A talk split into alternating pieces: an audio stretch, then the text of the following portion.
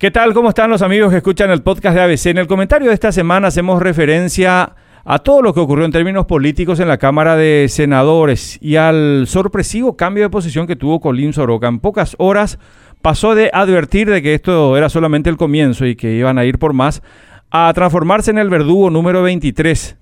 de quien dio su voto para destituir a una senadora de la oposición. Son válidas todas las especulaciones que se puedan hacer sobre el cambio de posición de Soroka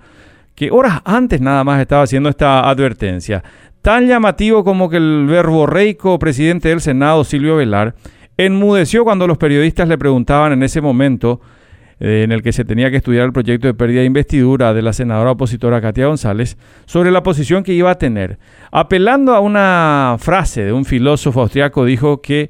de lo que no se puede hablar es mejor callar, aunque el filósofo austriaco Wittgenstein en realidad se refería a las limitaciones del lenguaje para expresar algunos hechos, eh, algunas situaciones, y decía eso refiriéndose a las limitaciones del lenguaje y no a las limitaciones de la conciencia quizás del senador Ovelar y no a la obligación de acatar algo con lo que no se está de acuerdo, conforme el mismo Ovelar confirmó un par de días más tarde, al revelar que la expulsión de la senadora opositora se decidió en una reunión del comando del movimiento cartista y que la voz argumental estuvo a cargo del ex senador Juan Carlos Galaverna. Claro que son válidas las especulaciones sobre qué pasó con Soroka primero y qué pasó con Ovelar luego. En el caso de Ovelar, considerando que fue quien siempre se opuso a todos los pedidos de pérdidas de investidura de colegas suyos y de la oposición, incluso cuando esto significaba quedar solo en la votación de forma testimonial e ir en contra del pensamiento hasta mayoritario de su bancada. Había definido Ovelar como arbitrario y supeditado a la dictadura de las mayorías coyunturales, un proceso de pérdida de investidura de los congresistas, argumentando en todos los casos anteriores que la dictadura de una mayoría coyuntural no podía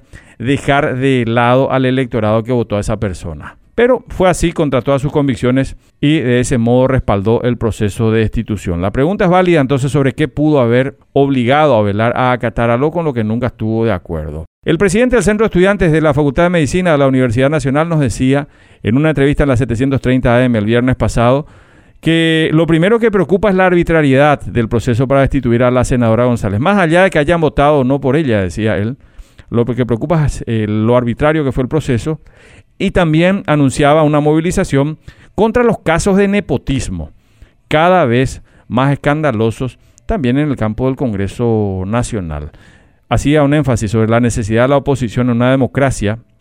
considerándola como muy importante, y no se puede callar a una voz opositora simplemente porque no nos guste, decía el dirigente estudiantil anunciando que van a seguir movilizados. Son así una vez más los estudiantes quienes nos muestran el camino en estos días, días en los que hubo muchos pensamientos políticos que fueron difundidos, como el del el premio Nobel y expresidente costarricense Oscar Arias, quien establece que la diferencia muy sencilla para él entre un dictador y un demócrata es que mientras el demócrata que no tiene oposición tiene la obligación de crearla, el dictador sueña, sin embargo, con eliminarla por completo. Hasta la próxima semana.